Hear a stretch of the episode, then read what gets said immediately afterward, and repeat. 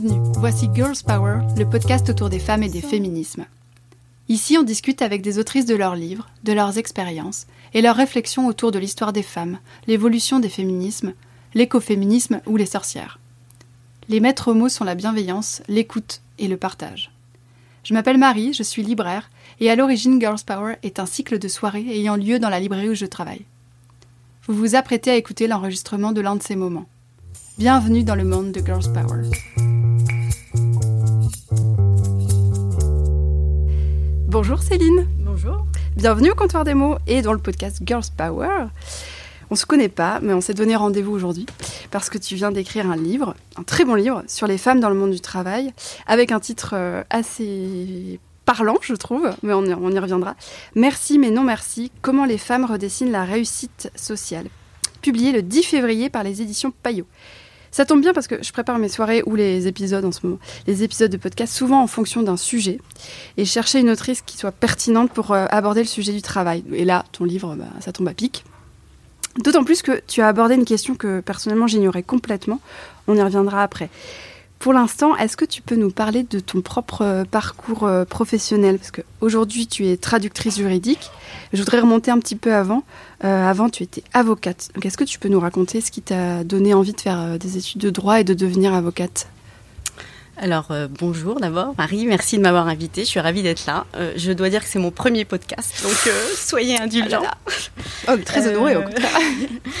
Euh, alors mon parcours, euh, donc moi j'ai toujours été plus littéraire que scientifique, donc ça déjà c'était acquis. En revanche, j'avais pas du tout de vocation d'avocate ou de, je ne savais pas que j'allais faire du droit, mais euh, j'avais aussi un attrait pour les langues, puisque avec ma famille on est parti vivre aux États-Unis pendant un an pendant mon année de cinquième, donc j'ai appris l'anglais, et donc l'anglais a toujours été une force et quelque chose que je voulais garder.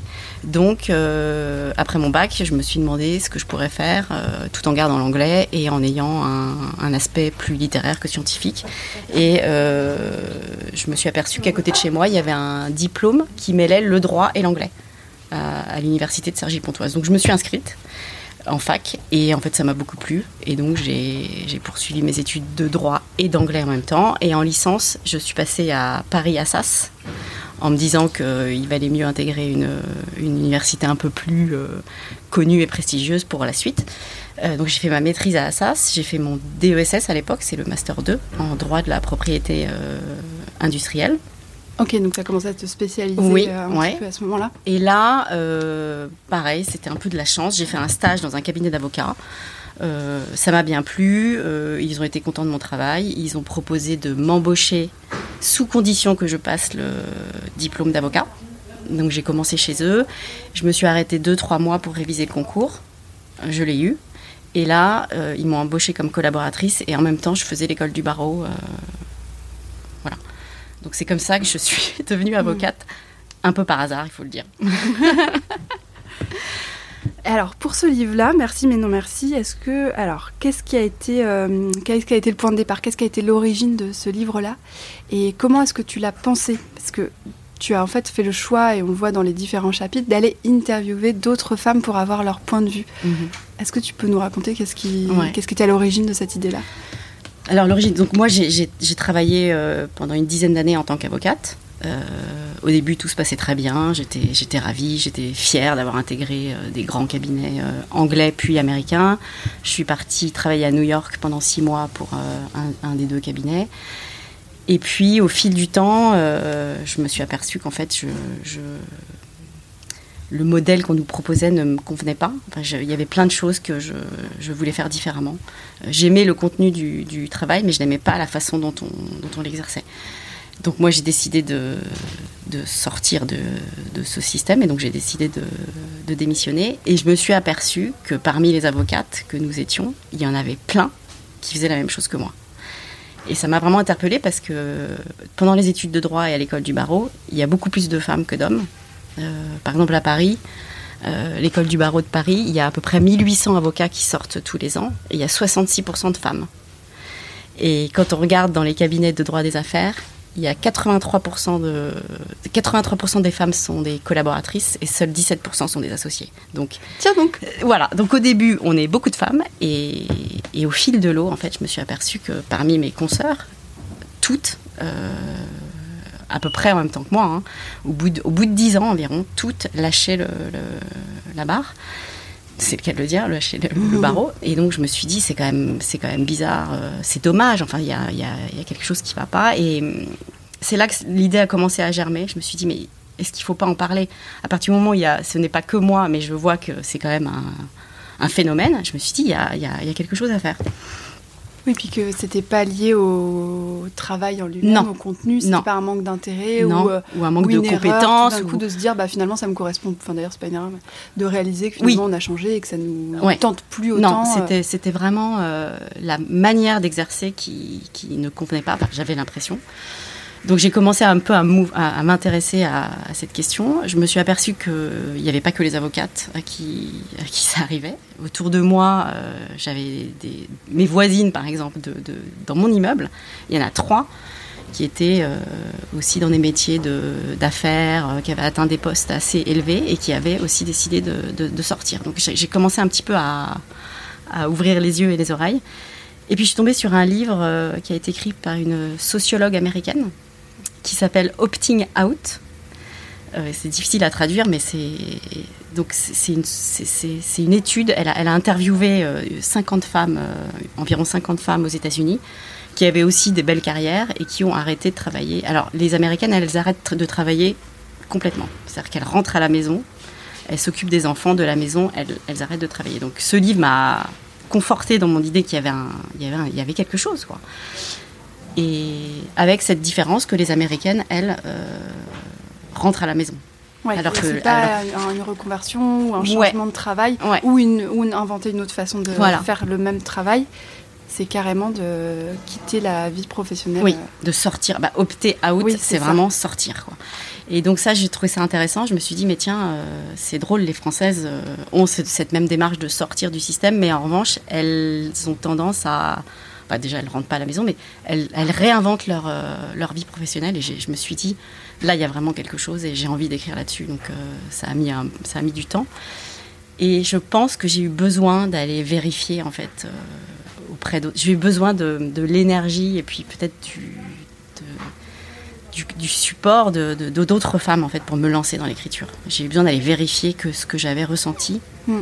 était partagé et que j'avais la bonne perception de qui est donc du phénomène euh, des ouais, raisons. Ouais, ouais.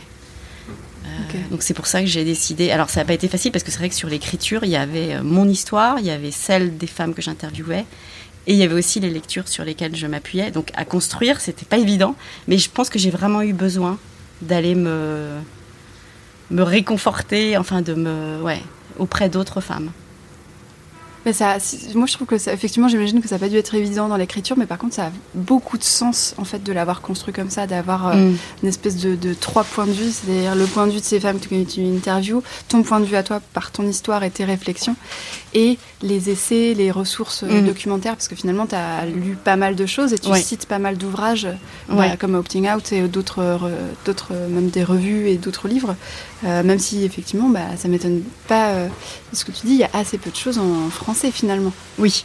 Sur ce sujet-là, c'est euh, oui, encore en fait, assez inexploré. Ça va être ton livre le, le premier. Il n'y a pas de chiffres parce que c'est difficile en fait de, de savoir qui. Alors si, on, on, connaît le chiffre des avocates qui, qui se font omettre du barreau. Ouais. Donc ça, on sait. Euh... Alors se faire omettre, parce que moi je l'ai découvert oui. dans ton livre, mais je ne savais pas ce que c'était. Est-ce que tu peux Donc, quand on est, oui, pardon, quand on est préciser. inscrit au barreau, euh, on peut se faire omettre si on a envie de devenir juriste d'entreprise ou de ne plus exercer euh, le, la profession. On se fait omettre, ça veut dire qu'on est euh, on, bah, on, est un peu en sommeil, quoi. On peut toujours se réinscrire, donc on n'est pas, euh, on n'est pas supprimé ou mm. banni du barreau. C'est juste que c'est une décision volontaire. Mm. Et donc, euh, on s'aperçoit que les femmes, euh, dans les dix premières années d'exercice, de, il y a, y a 30% des femmes qui sortent, enfin qui se font mettre du barreau, ce qui est quand même, ce qui est quand même énorme. C'est beaucoup. Assez vite dans le livre, tu, tu évoques l'histoire de l'entrée des femmes dans le travail, dans le, sur le marché du travail. Pourquoi est-ce que c'était important d'évoquer cette évolution-là et de rappeler euh, le contexte? Mmh. Alors moi, j'ai toujours été intéressée par la métaphore des vagues. Euh, pour le, féminisme, on parle beaucoup de vagues. Première vague. Alors la première vague, si, si j'ai le temps d'un peu de rappeler, la première vague féministe, c'est euh, celle qui commence à la fin du 19e et qui va à peu près jusqu'en 1930. C'est l'acquisition des droits euh, civils et civiques, c'est le droit de vote principalement. ensuite, il y a la deuxième vague qui commence autour des années 60. Là, c'est la revendication du enfin, c'est l'émancipation du corps, c'est le droit à l'avortement, c'est le droit à la pilule, c'est aussi l'égalité professionnelle qui est euh, inscrite dans, dans une loi en 72. La troisième vague, elle arrive dans les années 90, et là, il y a des nouvelles revendications. Euh, le féminisme s'ouvre euh, et devient intersectionnel, donc il essaie de, s'ouvrir aux, autres minorités euh, homosexuelles, donc lesbiennes, transgenres, mais aussi de personnes de couleur, etc. On essaie d'avoir un féminisme plus inclusif. Et là, ce qui est intéressant aussi, c'est qu'en ce moment, on parle de quatrième vague avec l'émergence de grâce à Internet, en fait, des dénonciations de, de, comportements sexistes euh, sur les réseaux sociaux, etc. On voit vraiment un, renouveau du, sujet avec MeToo, etc. Et donc, je trouve, je trouve ça intéressant qu'on soit dans une nouvelle vague. Et du coup, j'avais envie d'inscrire euh, mon livre aussi dans cette histoire. Et parce que je pense aussi que. Enfin, j'ai réalisé. Moi, j'ai interviewé des femmes qui sont nées entre 85 non, pardon, entre 65 et 81. Donc elles ont entre 40 et 55 ans, puisqu'il me fallait des femmes qui avaient quand même une, expérience euh, significative. Et euh, je pense que l'évolution du, travail féminin est très générationnelle. Donc euh, je trouve ça intéressant. Les, femmes que j'ai interrogées, c'est vraiment les filles de leur mère, de certaines mères. Aussi, ce sont aussi les filles de leur père. Et je pense que la génération qui arrive maintenant, elles vont avoir une autre euh, approche. Mais euh, donc j'ai voilà, j'ai trouvé ça intéressant de replacer euh, dans le contexte historique. Mais c'est intéressant parce que donc là tu parles de l'histoire des féminismes et par rapport à ces femmes-là, il y en a qui ont été élevées par des parents féministes et notamment des mères féministes. Mhm. Et moi j'étais assez étonnée de voir en fait l'effet que ça a fait parce que finalement, euh, il y en a qui ont senti. C'était une éducation et avec des conséquences à double tranchant, parce que finalement, certaines mères, ont, ça, ça leur a fait l'effet d'une pression mhm. de réussir là où leur mère n'avait pas pu réussir. moi, j'ai ressenti chez certaines femmes que j'ai interviewées une pression de poursuivre le, combat, en fait, parce qu'elles elles ont eu des mères féministes militantes, parce que les, les femmes des années 60-70, il y en avait certaines qui étaient très, c'était très militant. Et donc, euh, oui, elles ont pu subir une. Donc, elles ont, elles ont essayé de, répondre à cette pression et d'atteindre des postes euh, euh, très autonomes financièrement, très, avec beaucoup de pouvoir, etc. Et en fait, elles se sont aperçues que c'était pas leur. pas leur voie. Donc, et puis, et puis, pardon. Et puis l'histoire des générations, je trouve ça intéressant aussi dans les histoires de femmes qui se crêpent le chignon. Euh, euh, dans l'entreprise, au, au, départ, il y avait très très peu de femmes, et donc on disait que euh, entre elles, les femmes étaient horribles, qu'elles se mettaient des bâtons dans les roues, etc. Ça a pu être vrai, mais je trouve que pour le coup, ça c'est vraiment une question de génération, et j'ai l'impression qu'aujourd'hui, ça c'est fini, quoi. Enfin que il y a pu avoir ça peut-être il y a quelques années. Mais donc, et donc ça, je trouvais que ça, c'était intéressant de le rappeler. Hmm. Que la figure de la femme euh, euh, qui, qui, qui, enfonce ses, ses, consoeurs pour être la seule, je pense qu'elle est, elle est révolue. Bah oui, je crois. Enfin, en tout cas, moi, j'ai jamais connu ça. Ouais. Et j'ai pas de. Pour le coup, dans mon entourage, euh, que ce soit dans les libraires ou dans d'autres, je connais pas mal de jeunes femmes de, de ma génération. Euh, qui, qui bossent dans plein de milieux différents qui ne m'ont jamais raconté ça. Il y a eu des comportements évidemment, mais euh, c'était pas euh, du mm. tout ce genre de comportement. Après, je sais que il y, a un livre qui sort là aux arènes sur le sentiment d'imposture et il y a certains témoignages mm. de femmes qui le racontent. Mais finalement, je, pense que je suis assez d'accord avec toi. Je pense que c'est en train de bouger et que effectivement l'effet, le phénomène de, qui est très très peu de femmes, souvent qu'il y ait une femme parmi toute l'équipe. Et là, maintenant, c'est plus du tout le cas. Voilà, ouais. Du coup, finalement, elles ont plus d'intérêt. Euh, qui, qui pouvaient avoir ce genre de réflexe. Euh, et le territoire gardé. Et, c'est aussi, c'est vrai qu'avec du recul, on peut aussi le comprendre. Je veux dire, elles étaient la seule dans une équipe où il y avait que des hommes. Elles essaient, elles essaient de s'intégrer, d'adopter un peu les codes qui existent. ça se comprend. Sous leur peau, quoi. Ouais, c'est ça. Et puis elles n'ont pas du tout, elles n'ont pas le temps de d'aider les autres. Enfin, c'est pas le sujet. Et c'est lié aussi à la culture d'entreprise de ces entreprises-là, qui étaient effectivement pas du tout dans euh, forcément une vraie intégration, une vraie formation. Euh. voilà. et donc, euh, on leur laissait pas la possibilité de le faire aussi. C'est pour ça que je trouvais, je trouvais intéressant de, de replacer historiquement le, le propos. Ouais. Mm. Alors, qu'est-ce qui fait que. quelles sont les raisons pour lesquelles ces femmes partent, quittent ces postes à responsabilité? Alors, qu'elles m'ont toutes dit et ce que moi aussi j'ai ressenti, il y, a, donc il y a plusieurs choses. Il y a, et alors, mais le premier, la première chose, c'est ce qu'elles appellent la politique.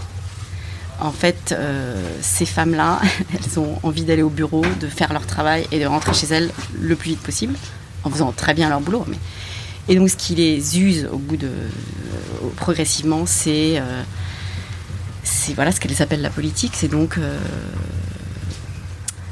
tout ce qui est un peu para-professionnel. C'est euh, les réunions qu'on met à 19h parce que comme ça on peut prendre un pot en même temps. C'est euh, euh, les pertes de temps dans les réunions où les gens s'écoutent parler, donc ils vont plutôt se mettre en avant au lieu de faire avancer le, sujet.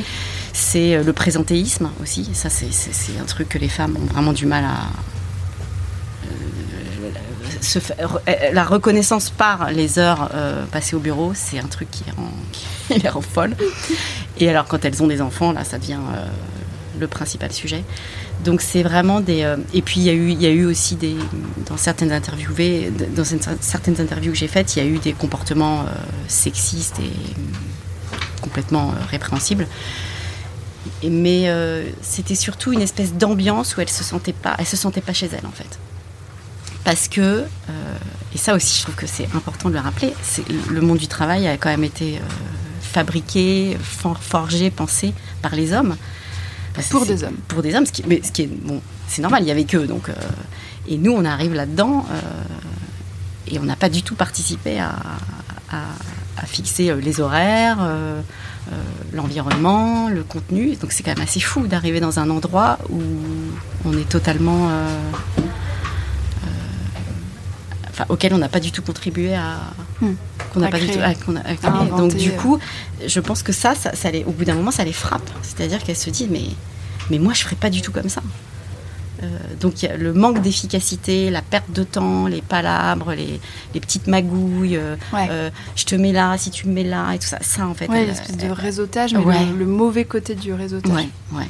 Elle, en fait, il y, a vraiment l'idée d'efficacité, je crois, est centrale. Mais c'est dingue, c'est dingue parce qu'on est en train de dire qu'il y a des femmes qui quittent des boulots. Oui. Parce qu'elles, leur objectif, c'est de faire leur boulot correctement et d'être efficaces.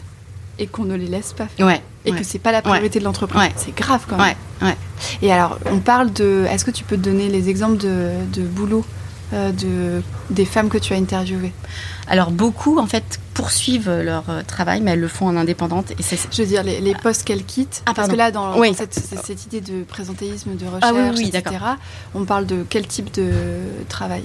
Alors on parle donc euh, bon, des, des, avocates d'affaires, des banquières d'affaires, des, et, des, femmes qui sont arrivées à des niveaux, donc des directrices de la com, directrices du marketing.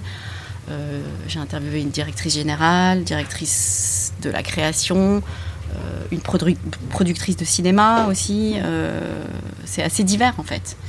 Euh, mais voilà, quand elles arrivent, quand elles arrivent à des, niveaux importants, elles me disaient qu'elles passaient plus de temps à gérer les, les, voilà, les, rapports entre les... Les ouin ouin de voilà, voilà, les gens qui essayaient de leur mettre les bâtons dans les roues, de leur piquer des dossiers, de leur piquer le budget, etc. Et elle me disait, je faisais plus mon boulot, c'est-à-dire que je passais mon temps à essayer de sauver ma peau justement. Et ça, c'est, ça les épuise en fait. Alors que du coup, c'est quand même des collègues. En fait, c'est quand même des. Ouais. Enfin, je veux dire, c'est une même équipe. Oui, qui vont normalement dans le même sens. Ouais, ouais, Qui se tirent la bourre et. Ouais. Donc, euh, donc à nouveau, c'est pas le travail en soi, mm. c'est plus l'environnement, la manière dont il est, dont il est fait.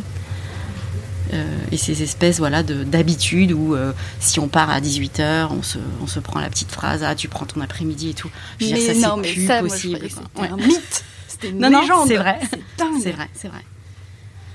Donc euh, voilà, ça. Nous, c'est tellement pas ce qu'on vit, euh, vu qu'on est commerce et on ferme à 20h. Euh, on travaille le samedi et le dimanche, donc c'est très loin de ce que nous, on peut connaître en tant que libraire. Ouais. C'est sidérant. Donc. Et, voilà, je trouve que j'ai trouvé qu'elles avaient quelque chose à, dire et à apporter sur ce, sur ce fonctionnement. Et, il me semble que les jeunes générations, les hommes notamment, euh, ont beaucoup plus de mal aussi à accepter ces codes de rester tard le soir pour rester tard le soir, hmm. Euh. Alors attends, on y reviendra après. Hmm. Avant, je me... qu'est-ce qu'elles modifient Parce que du coup, elles font le constat que là, euh, c'est totalement aberrant comme façon de travailler et qu'il y a une vraie perte d'efficacité, entre autres. Du coup, elles quittent ces boulots-là. Mais qu'est-ce mhm. qu'elles font? Qu'est-ce qu'elles modifient si elles continuent à travailler? Alors souvent, elles restent dans le même, dans le même secteur, mais elles s'installent comme indépendantes où elles s'associent entre femmes.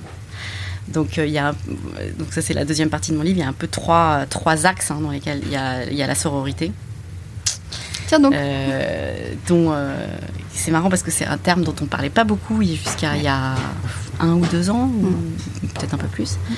je pense qu'elle existe, elle existait dans, le, dans la vie personnelle. Hein. il y avait voilà, mais dans le milieu professionnel, ça j'ai trouvé que c'était super intéressant parce que j'ai remarqué, alors déjà, bon, moi, euh, à titre personnel, je travaille avec sept femmes, on est huit associés. Parce que du coup, alors quand tu es partie, j'ai fondé un, cabinet de traduction juridique. Il se trouve, c'était, c'était pas euh, voulu hein, qu'on soit que des femmes, mais il se trouve qu'on est que des femmes. Et euh, ça fait dix ans que je fais ça. Ça se passe super bien. C'est un plaisir de tous les jours. Euh, donc, euh, oui, donc souvent, elles, elles, sont dans le même secteur, elles euh, se mettent en, elles travaillent en indépendant. Il y, en a, il y en a qui ont complètement changé de boulot, qui sont devenus paysagistes, céramistes, etc. Mais la plupart, quand même, restent dans leur secteur, mais créent leur propre structure, en fait. Et du coup, créent leur propre horaires, horaires les gens avec qui elles ont envie de travailler, les dossiers qu'elles veulent, qu'elles veulent prendre, où est-ce qu'elles travaillent. Il y en a beaucoup qui sont un peu à la maison, elles ont un peu au bureau. Enfin, donc c'est vraiment un nouveau, euh, un nouveau modèle qu'elles mettent en place. Puisque tu évoques aussi dans, le, dans justement le, temps de travail et les horaires, c'est que elles, elles, peuvent aussi fractionner et euh, s'arrêter, bosser le matin, mm. s'arrêter 4 euh, heures l'après-midi, faire autre chose, complètement différent, et puis reprendre 2 heures. C'est qu'en fait, elles, elles, oui.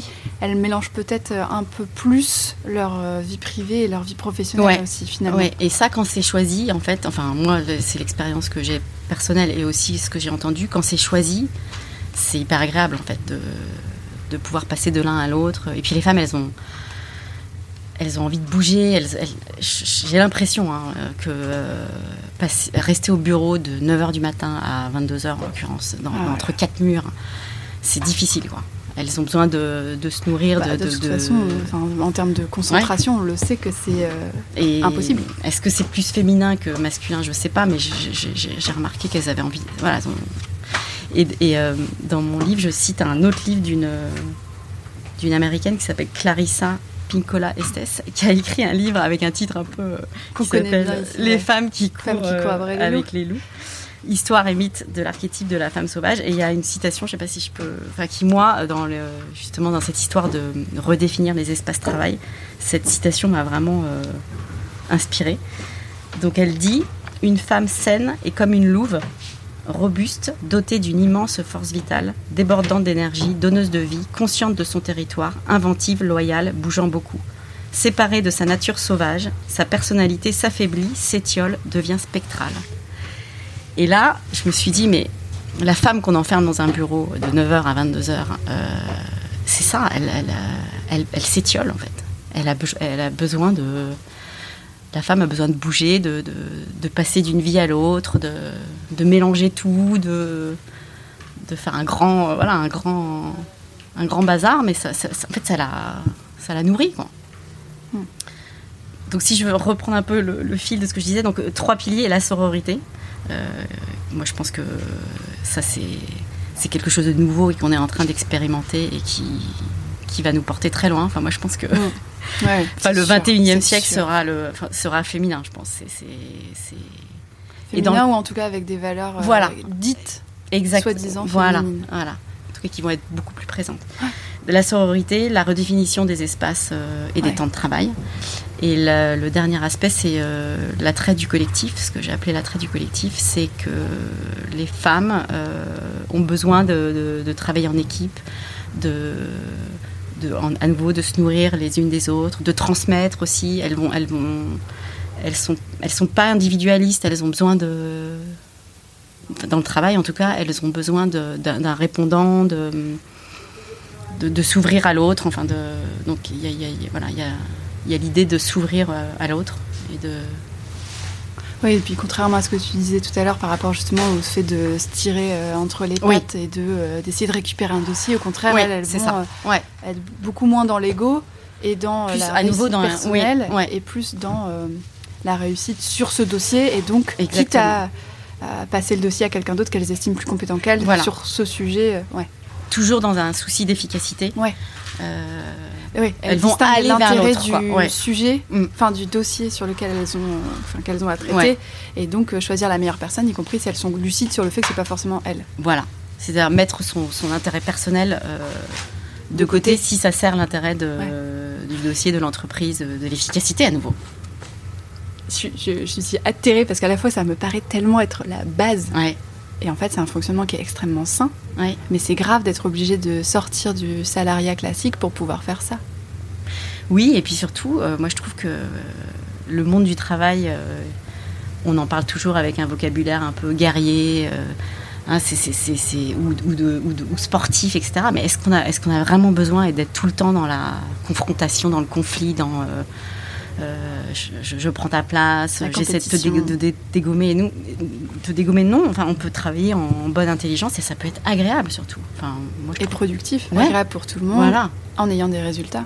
on peut, ça peut être satisfaisant. Ça serait bien d'être satisfait au travail, quoi. De, de, d'être, heureux, de, de- enfin voilà, de, de- que ça soit agréable de travailler. Je sais pas pourquoi ça doit être, ça doit être euh, forcément euh, dur, euh, hostile. euh. Donc, euh, donc voilà Et les donc elles, ont, elles ont redéfini, euh, c'est principalement avec ces trois aspects, et avec ça fait déjà quelques années qu'elles ont, que les femmes que tu Mhm. interviewais ont choisi ça, et les résultats sont là.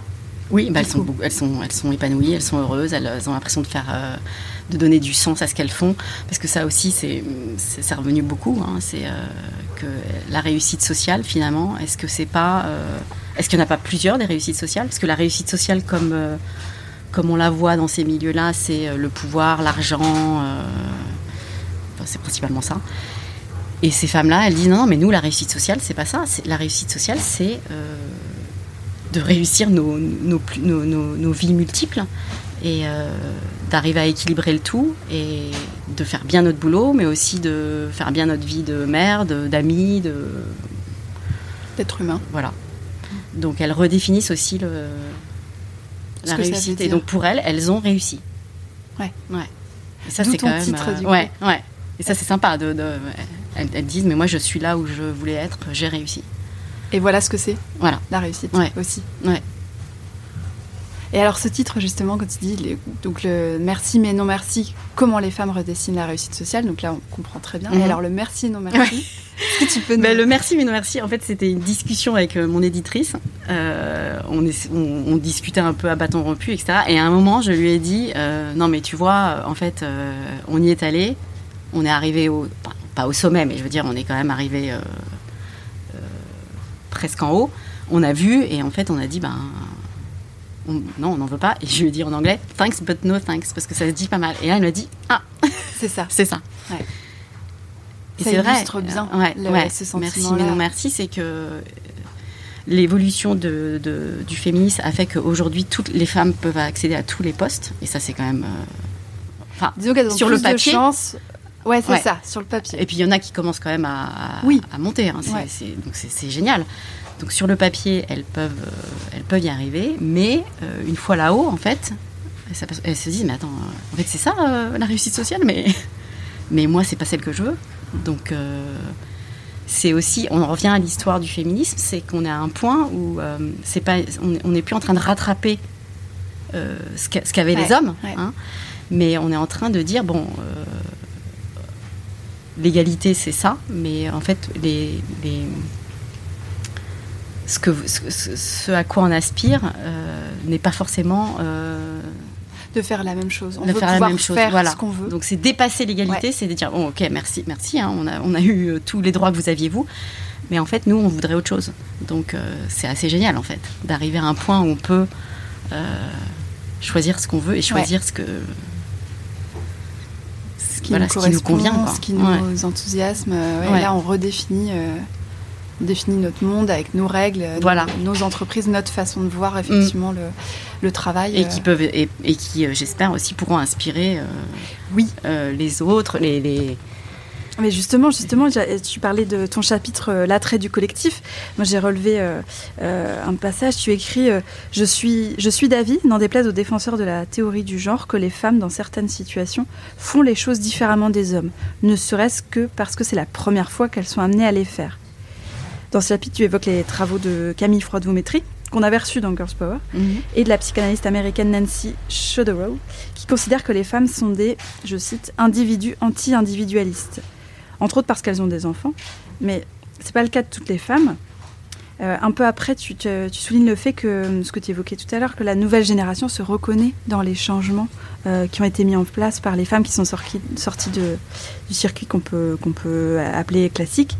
Et que, en fait, ces évolutions-là, les changements qu'elles ont mis en place sur les horaires, etc., ont trouvé de l'écho chez les jeunes, hommes et femmes confondus. Donc moi, je pense que finalement, le fait de faire les choses différemment n'a pas forcément à voir avec le, fait, avec le genre, finalement. Parce que si, là, il s'avère que les exemples mm. de changement sont impulsés et incarnés par des femmes, mais si les jeunes générations, hommes comme femmes, s'y reconnaissent, c'est peut-être finalement que c'est lié au vécu de ces femmes-là qui ont grandi et vécu mm. dans une situation, une société hyper sexiste, ce qui est le cas. Mais dans 20 ans, euh, ça n'aura rien à voir. Quoi. Oui, et puis en fait, on a d'un côté euh, le monde professionnel qui bouge effectivement, et puis d'un côté, le, j'ai l'impression que les jeunes générations, elles sont plus, enfin les, chez les hommes notamment, ils ont plus envie de s'occuper de leurs enfants, d'avoir une vie euh, perso, etc. Donc en fait, on va, on va dans le même sens. Et euh, oui, je, lisais aussi pas mal d'études où en fait les, jeunes, j'ai lu une étude, de, il y a Deloitte qui a fait une étude sur les millennials en 2018, disait que 83% des jeunes veulent que leur entreprise le, critère de sélection d'une entreprise dans laquelle ils aimeraient travailler, ce n'est pas seulement la performance économique. Ils, attendent de leur entreprise qu'elle euh, œuvre, œuvre, oui, qu'elle œuvre aussi pour le, bien social, qu'elle euh, euh, qu'elle qu'elle développe la diversité, la mixité dans leurs équipes. Enfin, ils sont beaucoup plus regardants de, aller au-delà de l'économique pour apporter, enfin, faire le bien socialement et apporter quelque chose à la société. Donc, euh, à nouveau, la question du sens, euh, je pense que. C'est une question qui est euh, beaucoup plus large que juste l'organisation du travail pour les femmes. C'est qu'on arrive à un moment où mm. la vie professionnelle et certains milieux, certaines entreprises et la réussite, on est en train de tout redéfinir parce qu'on se rend compte que et tout ça dans un climat de burn-out, euh, euh, des coachs dans tous les sens, parce que euh, on essaie de. Il y, a un développement des coachs en entreprise qui est coach individuel et collectif qui est quand même fou. Moi, j'ai l'impression qu'on est en train de rapiécer, enfin, d'essayer de, de, soigner à tous les niveaux l'entreprise, mais ça veut dire quand même qu'il y a un problème. Dans le sens où, du coup, il y a à la fois des salariés qui font appel à des coachs pour pouvoir, euh, enfin, dans, vraiment dans un but euh, professionnel. Et puis surtout, il y, a, il y a plein d'entreprises. Oui, les entreprises font appel à des coachs et ils payent des coachs à leurs salariés pour régler les, conflits ou les problèmes individuels, mais aussi collectifs. Donc, euh, il y a, Donc, il y a quand même une prise de conscience. je trouve qu'il y a un, ouais, ouais. Et puis avec la connexion la connexion 24 euh, sur 24, etc. Les gens sont. Bah, la frontière entre la vie privée et la vie professionnelle se. s'estompe. C'est ça. C'est Mona Chollet qui en parlait dans Chez Soi, mm. où elle disait, euh, donc elle, parlait du, dans son livre Chez Soi, elle parle du rapport au foyer, ce qu'on, du coup, comment est-ce que les êtres humains euh, perçoivent leur, leur chez eux, leur chez soi, donc soit en appart, une maison, enfin là où ils vivent en tout cas. Et euh, elle, évoque notamment le fait que ces dernières années, ça a beaucoup bougé, mm. entre autres parce qu'avant, quand on rentrait chez soi, on claquait la porte et le travail était terminé. La journée de travail était mm. terminée. Sauf si vraiment on ramène des dossiers, ce qui est toujours possible. Euh, mais que là, le fait d'avoir accès à sa boîte mail professionnelle sur son smartphone, par exemple, etc., finalement, euh, mentalement, on ne fait plus la Mm. coupure euh, aussi franchement. Ouais. Donc la journée, elle est jamais terminée en fait. Ouais. La journée de travail. Et en même temps, quand on revient à ce qu'on disait tout à l'heure par rapport au fait de mélanger la vie privée et la Mm. vie professionnelle, et que parfois, c'est pour pas mal de femmes, ça a été finalement un peu plus, ça leur correspond mieux. Il y a un truc qui va pas finalement. Il y a un truc qui va et qui va pas parce que si ça génère pas mal de- d'épuisement professionnel et de burn-out, mais que de l'autre côté, il y en a plein qui partent et qui finalement recréent un mélange. Mm. Oui, sauf si le mélange à nouveau est choisi. Enfin, moi, je pense que s'il est assumé et choisi, c'est ça. Moi, moi, moi j'adore mélanger mes, mes, mes vies en fait.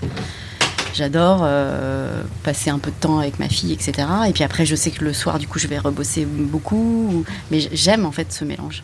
Comment tu fais du coup? Est-ce que tu c'est le, euh, dans ta semaine tu te dis bon allez cette semaine euh, je travaille euh, lundi mardi machin? Non, Ou alors, est-ce que c'est dans la journée tu te dis bon alors attends du coup Ouais, moi c'est vraiment. Alors, mais parce que moi j'ai un métier qui, qui me permet de le faire, c'est-à-dire comme je traduis des documents juridiques, je sais à peu près combien de temps va me prendre une traduction.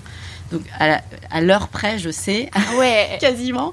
Donc du coup, moi mes, mes journées elles s'organisent. euh, Enfin, chaque journée est différente et c'est vraiment spontané. Je me dis bah tiens là, je vais me prendre deux heures pour euh, faire autre chose quitte à retravailler après. Donc c'est et j'adore. Bon après c'est un luxe hein, mais Ouais.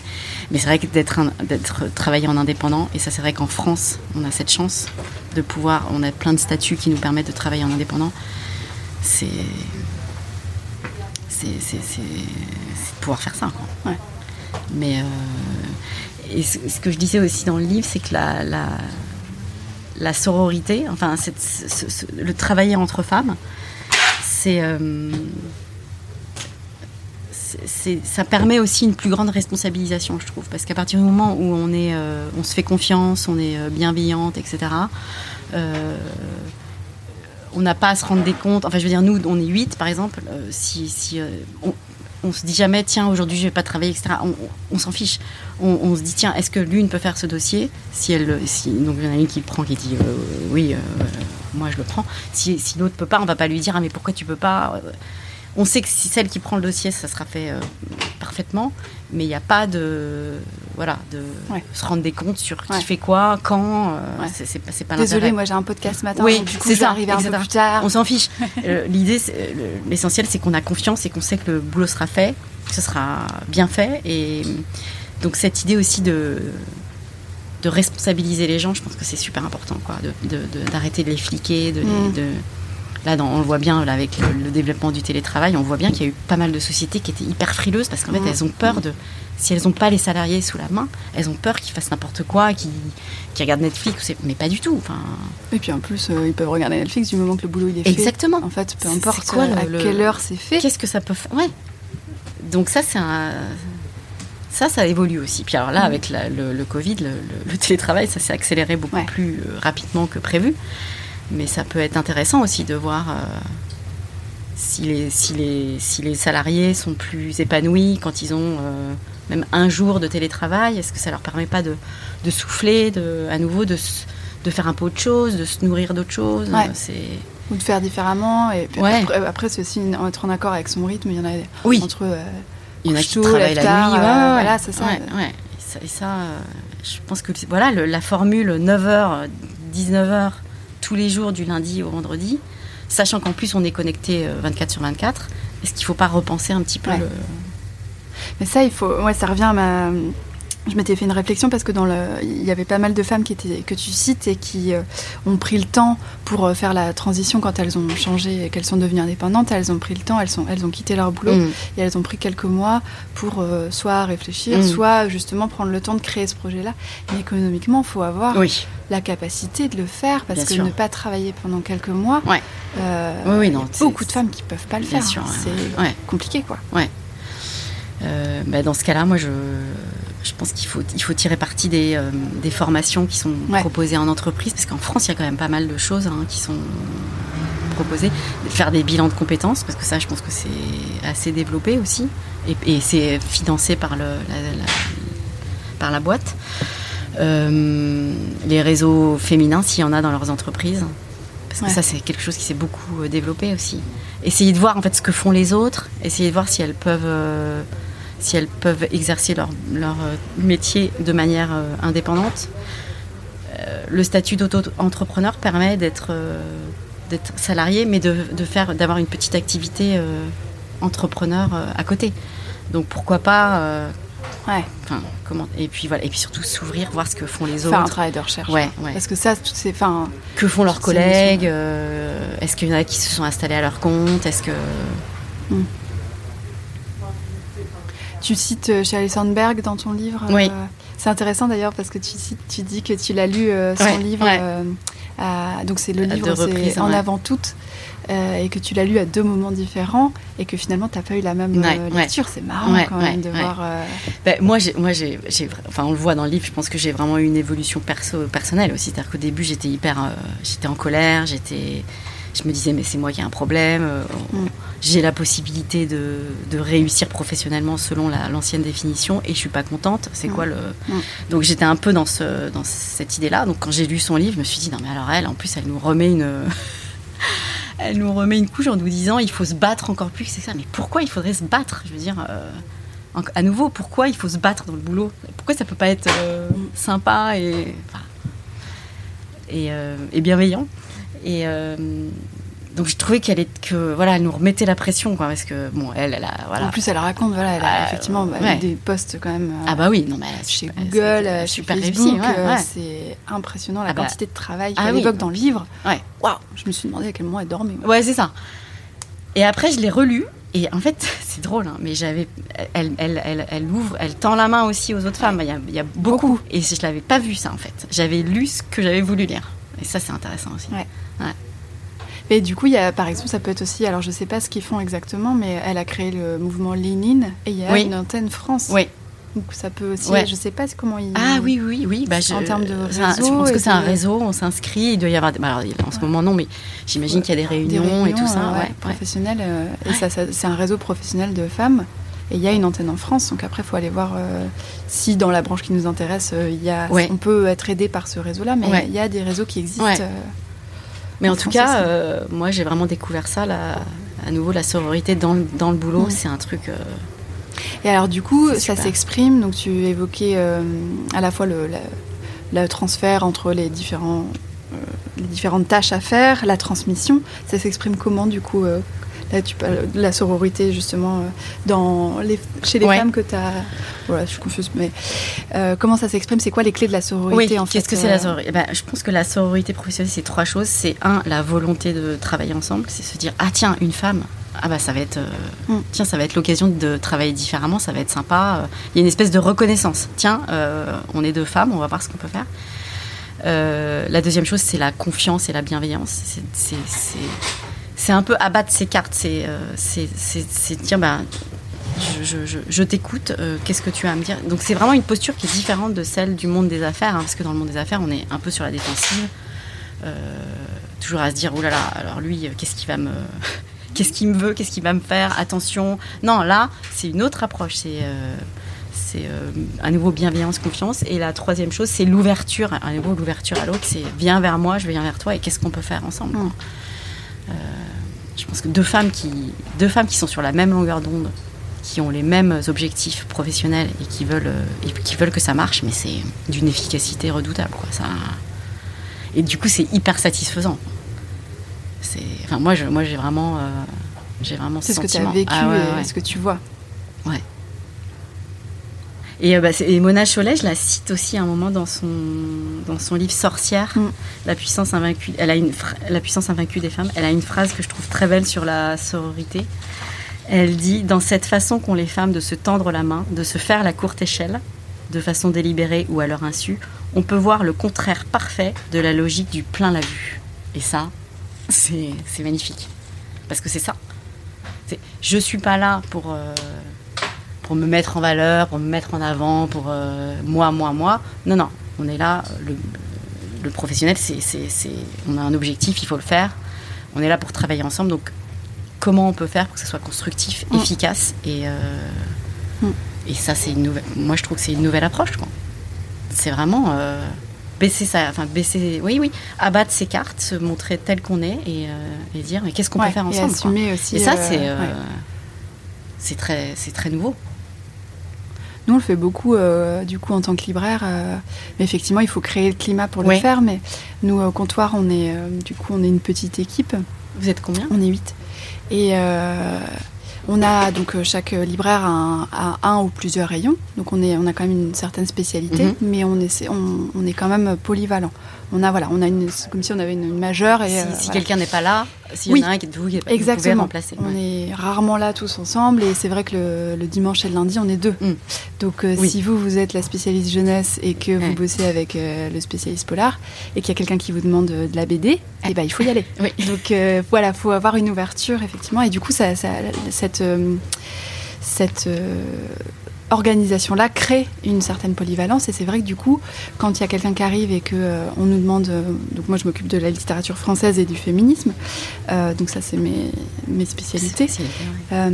et c'est vrai quand on me demande un conseil en, en jeunesse ou même dans en fait un- en littérature française, mais que je j'ai pas d'idée ou que finalement c'est quelque chose que je maîtrise moins, les auteurs du Xe siècle en France, par exemple, c'est vrai que du coup on a Enfin, dans l'équipe, on n'a pas du tout de souci à aller voir, euh, se voir entre nous, même Oui. quand c'est notre spécialité, pour dire, bah, en fait, là, est-ce que tu as une idée? Parce que Ouais.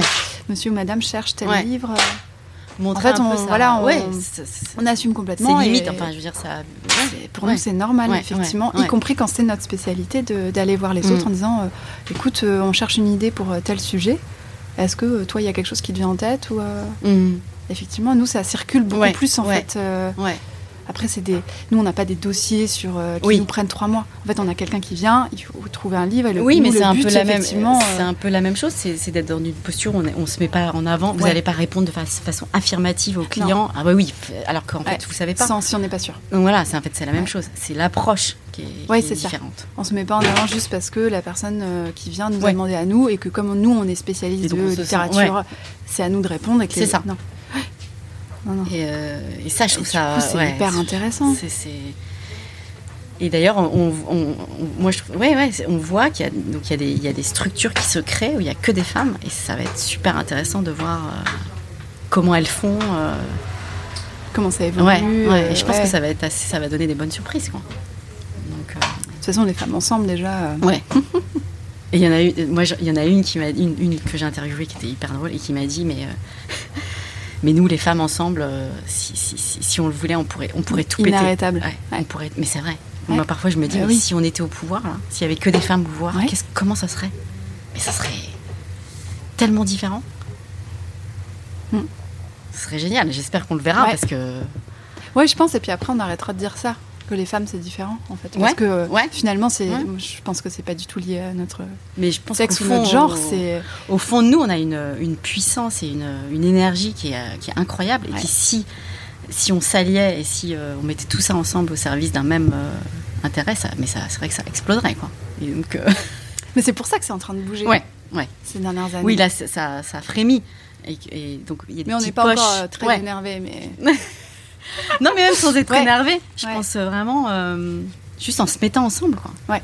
Ça peut être euh, volcanique. Mm. Donc, euh, donc ça, c'est...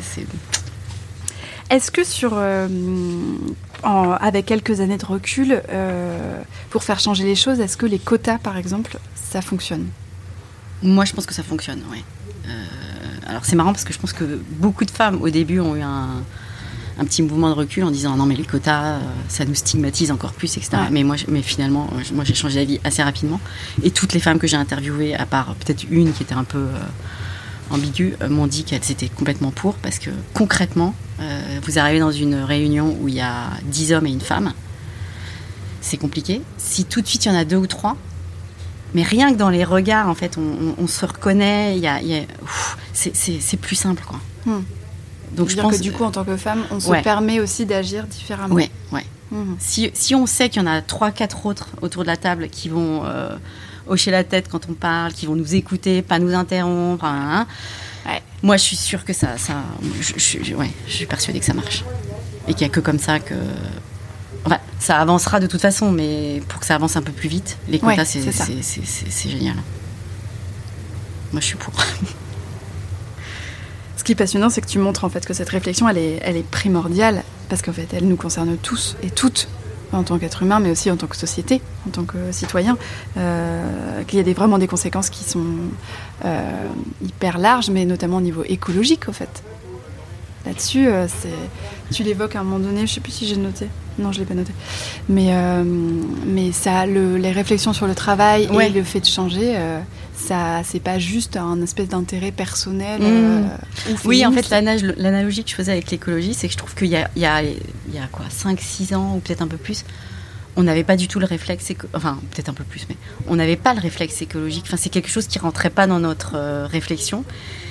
Et je me dis, ben, la, la sororité, la nécessité d'être, d'avoir un monde du travail euh, diversifié, etc. C'est pareil. Il faut que ça rentre dans le, Ouais. il faut que ça soit comme un, voilà, comme un réflexe. Et comme l'écologie, je pense que ça, ça, com- ça commence à rentrer. Ouais. Et que du coup, euh, oui, ça va être. euh, et, puis ça- et, puis, et puis maintenant, il y, a des, il y a pas mal d'études qui montrent que un, des instances dirigeantes diversifiées euh, ont un effet direct sur la performance économique pour le coup d'une société. Ouais. Donc ça, il y a vraiment des études de McKinsey, etc. Et puis il y a eu une, une note de l'Institut Montaigne qui est sortie là il y a pas longtemps, où il y a clairement une corrélation entre euh, euh, des organes de direction diversifiés, donc avec des femmes, des hommes, et, euh, mais aussi d'autres, voilà, minorités. Ça a une, une influence directe sur la performance de la société, de l'entreprise. Donc c'est quand même euh, pourquoi s'en priver quoi. Mais c'est ça, c'est ça veut dire qu'en fait tout le monde y gagne Ouais. à changer. Ouais. Bon bah voilà, bon bah du coup si vous avez une entreprise, euh, qu'est-ce que vous si vous êtes un homme, qu'est-ce que vous attendez? Écoutez les femmes. Mais ouais, ouais, ouais. Ouais, c'est, ouais. Écoutez les femmes, et puis les femmes, ben, franchement, regroupez-vous, parlez-vous, euh, inspirez-vous les unes des autres, parce que. Et puis, euh, ouais, f- inventer, créer. euh, Prenez la parole, ouais, osez la demander, ouais, posez des questions. osez, quoi, c'est Mm. ça, ouais. Et puis surtout, euh, ouais, réconfortez-vous les unes les autres, parce que. Enfin, moi, je trouve que, voilà, une connivence entre deux Mm. femmes, c'est quand même. euh, c'est magnifique, quoi. Mm. C'est. Ça fait avancer, ça.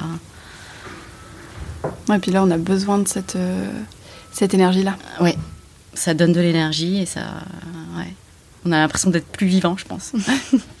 Ah c'est parfait, pour finir, je propose qu'on finisse sur cet appel à la, À la vie. à la vie, à la motivation. merci, merci Merci Céline. à toi, Marie. Bravo pour ce livre. Donc ça s'appelle Merci mais non merci. C'est publié par Payot, euh, publié le 10 février et c'est disponible dans toutes les librairies Librest, au comptoir des mots bien sûr, sur notre site librest.com. Merci Céline d'être venue dans Girls Power. C'était Girls Power. Si ça vous a plu et que vous trépignez d'envie de nous le dire, on est joignable sur Instagram et sur notre site librest.com. Vous y trouverez aussi les livres et les autres références dont on a parlé. J'y mets aussi les prochaines dates des soirées Girls Power et des sélections thématiques, comme des idées de livres féministes pour enfants ou des livres sur les sorcières ou sur l'afroféminisme, et toutes les infos de ce podcast. À bientôt pour le prochain épisode de Girls Power.